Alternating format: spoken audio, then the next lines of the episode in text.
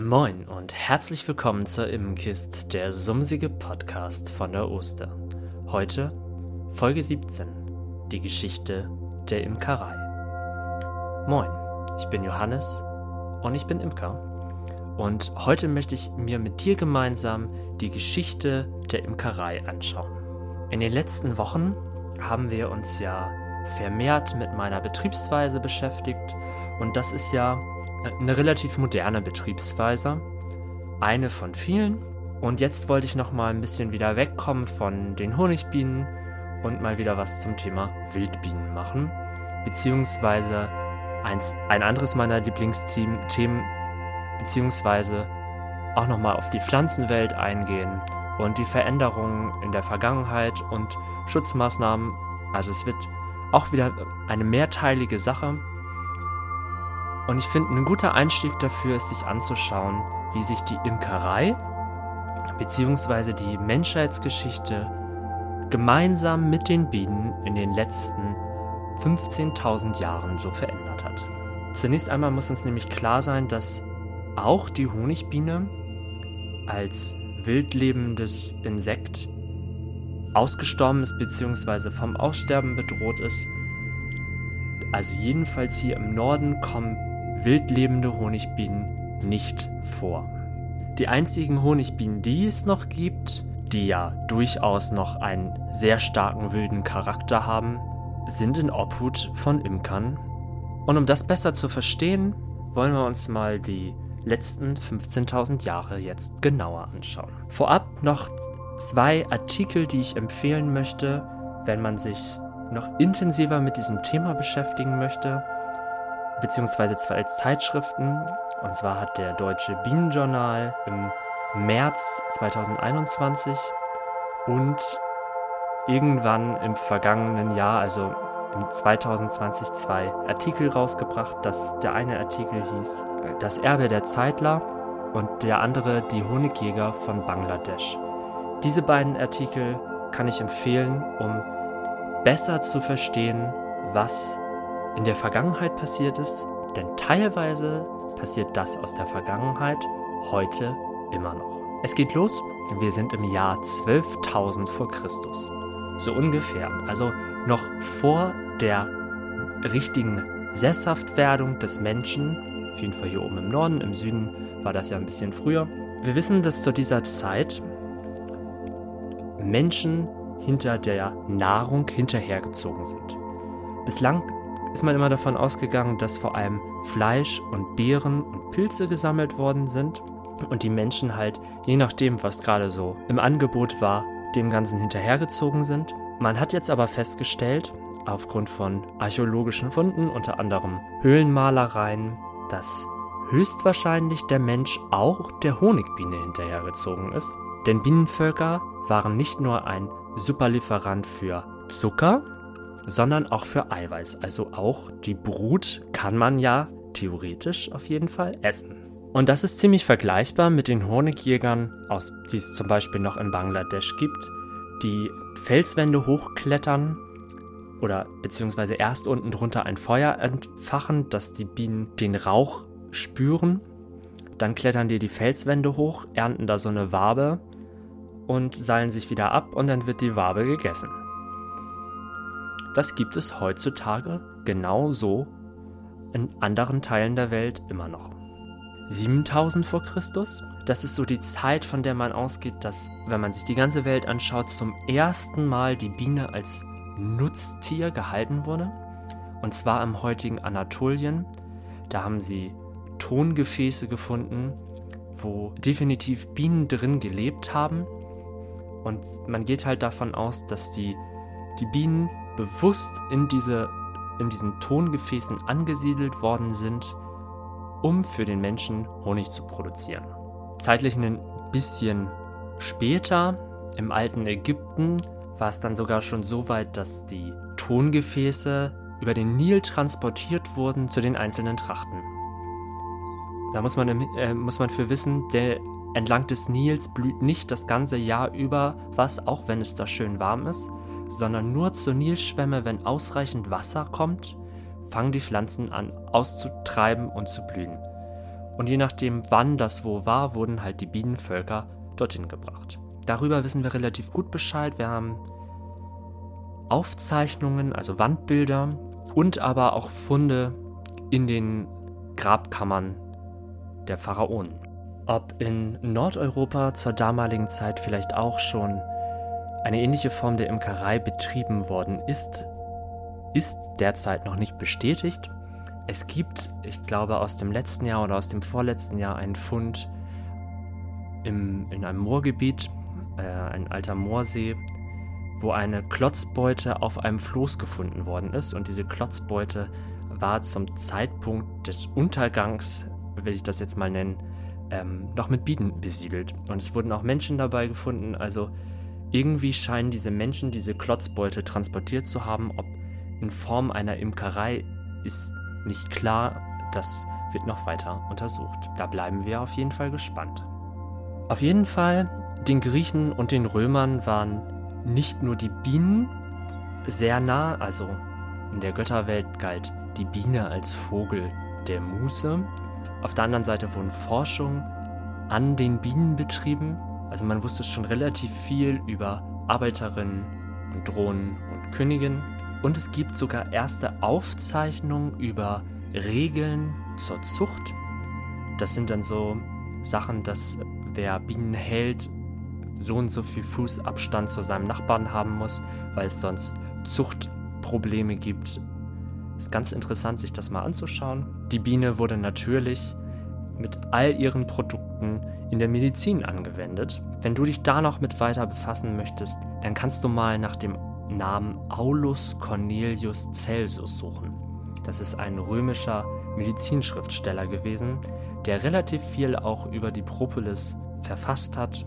Es gibt da ganz interessante Texte. So, und wie war es jetzt hier bei uns in Deutschland? Ja, es ist bislang noch unklar, was ganz definitiv feststeht. 748 nach Christus wurde zum ersten Mal der Beruf oder die Zunft des Zeitlers festgelegt. Zeitler, was ist ein Zeitler? Ja, Zeitler sind die Leute, die sich mit den Bienen beschäftigen. Und zwar mit den Bienen, die in Baumhöhlen beheimatet sind. Also Bienen in Wäldern. Und die Hauptaufgabe war zunächst einmal der Schutz der Völker vor Räuber. Nicht nur menschliche Räuber, sondern vor allem auch Bären. Deshalb prägt bis heute die Armbrust das Symbol der Zeitler und auch viele Imkereien haben das übernommen. Gefördert wurde die Zeitlerei natürlich durch die Kirche. Die Kirche hatte eher weniger Interesse, also auch Interesse am Honig, aber vor allem Interesse am Wachs. Denn Wachs brauchte man zur Kerzenherstellung und Kerzen waren eine der wenigen Quellen für Licht. Honig wurde vermutlich einmal im Jahr geerntet und das war relativ kompliziert, weil man ja auf einen Baum klettern musste, diesen Baum, wenn er noch nicht aufgebrochen war, aufbrechen musste und dann die Bienen mit Rauch vertreiben musste und das Volk wirklich auseinander, also das Volk wurde auseinandergerissen, um an diese Waben zu kommen. Das wurde im Laufe der Zeit natürlich verfeinert, da wurden Trogbeuten dann irgendwann auch künstlich hergestellt, also Baumstämme ausgehöhlt mit einer Bearbeitungsluke hinten sodass Bienen dort einziehen konnten und geschützt waren. Zur gleichen Zeit sind Menschen auch auf die Idee gekommen, Trogbeuten in die Klöster zu bringen. Wir wissen, Klöster sind die kulturellen Bildungsstätten damals gewesen, wo Forschung betrieben wurde. Also waren die Bienen in den Klöstern eigentlich relativ gut aufgehoben und vor allem sicher. Und ich würde sagen, zu der Zeit hat sich dann auch langsam der Beruf Imker vom Zeitler herausentwickelt, denn erste Strohkörbe wurden erfunden und Strohkörbe gibt es ja heute auch noch in der Berufsimkerei. Diese werden auch als Stülper bezeichnet. Also die Arbeit ist doch noch relativ stark vergleichbar mit Trogbeuten. Man kommt halt ein bisschen besser ran. Heutzutage finden Strohkörbe meines Wissens nach hauptsächlich noch Verwendung in der Heideimkerei wobei sich das in den Jahren, seitdem wir die Varroa-Milbe hier in Europa haben, deutlich geändert hat. Bevor wir aber zur Varroa-Milbe kommen, geht es in den Bereich, wo ich sagen würde, das ist der Beginn der modernen Imkerei. Denn 1853, also ihr merkt, ein kleiner Zeitsprung, 1853 hat Baron August Freiherr von Berlipsch das Holzrähmchen erfunden. Da lässt sich drüber streiten. Wir sprechen jetzt hier vom deutschsprachigen Raum. Zeitgleich wurde das in England und in den USA, glaube ich, auch erfunden. Das lassen wir jetzt erstmal beiseite. Also wir sprechen vom deutschsprachigen Raum. 1856, also drei Jahre später, wurde dann die Mittelwand erfunden. Die war damals, soweit ich weiß, in Holz geschnitzt und wurde dann ausgerollt. Und 1865 kam dann die Honigschleuder. Damit stand einer Imkerei, wie wir sie heute kennen, nichts mehr im Weg. Magazinbeuten wurden erfunden, Hinterbehandlungsbeuten wurden erfunden und es war ein großer Durchbruch für die Imkerei. Mittlerweile gibt es in Deutschland, glaube ich, weit über 70 verschiedene Rähmchenmaße und noch mehr verschiedene Betriebsweisen. Da den Durchblick zu behalten, finde ich ganz schwer. Deshalb gehe ich da jetzt auch nicht weiter drauf ein. Wieder ein kleiner Zeitsprung 1970er Jahre, jetzt kommt die Varroa-Milbe, nicht ganz freiwillig, sondern durch den Menschen eingeschleppt.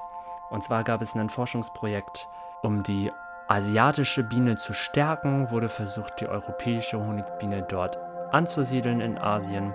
Es hat leider nicht funktioniert, die Völker sind relativ schnell gestorben, weil sie sich mit den Varroa-Milben infiziert haben und keiner wusste darüber Bescheid.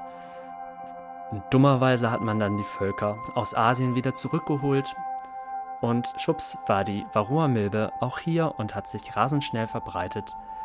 Und wir haben ja heute immer noch was davon und dürfen regelmäßig chemisch, biochemisch oder biotechnisch dagegen was unternehmen und neuerdings immer mehr oder zunehmend mehr im Gespräch ist halt auch eine Varroa-tolerante Zucht. Damit ich jetzt nicht zu viel vorweggreife, mache ich jetzt das Ende ganz kurz, also nochmal rückblickend auf meine These von vorhin. Ich habe gesagt, die Honigbiene hat eine Geschichte mit uns Menschen und kommt jetzt leider nicht mehr in freier Wildbahn vor. Ich spreche von der Region Nordseeküste. Unsere Landschaft ist einfach mit riesengroßen Ackern übersät.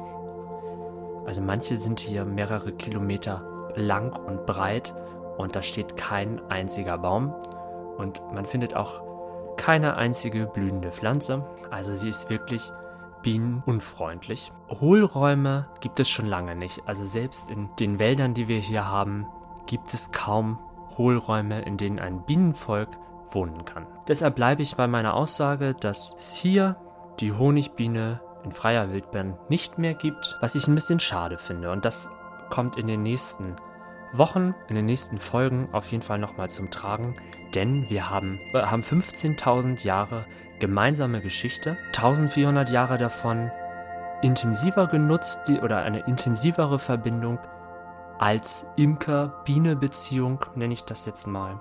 Und darauf möchte ich die nächsten Folgen auch noch weiter eingehen. Wir werden uns nochmal anschauen, was sind eigentlich die Wildbienen, die angeblich so schützenswert sind. Sind die eigentlich so schützenswert? Oder wie ist das? Und wir werden uns in den nächsten Folgen noch weiter damit befassen, werden uns anschauen, was sind eigentlich Wildbienen, wie grenzen die sich zu Honigbienen ab, was ist generell vielleicht das Problem in unseren Landschaften, wie sieht die Landschaft hier aus. Menschen aus ganz Deutschland und Österreich und Schweiz hören diesen Podcast und das ist natürlich so, dass man sich nicht immer gut vorstellen kann, wie es eigentlich woanders ist. Das möchte ich noch ein bisschen herausarbeiten und dann habe ich auch noch so zwei, drei Ideen, wie man allgemein das Leben für Bienen, Insekten, alle Tiere verbessern kann und du kannst das dir auf jeden Fall anhören wenn du so freundlich bist und beim nächsten Mal wieder mit einschaltest. Ich hoffe, dir hat es gefallen. Du hast ein, zwei Dinge gehört, die du vielleicht noch nicht gehört hast. Vielleicht habe ich auch was Wichtiges vergessen. Dann schreib mir das doch gerne in die Kommentare.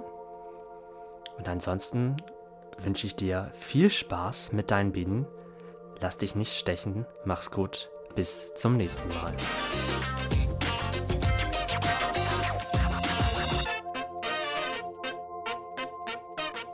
Das war die Immenkist, der sumsige Podcast von der Oster.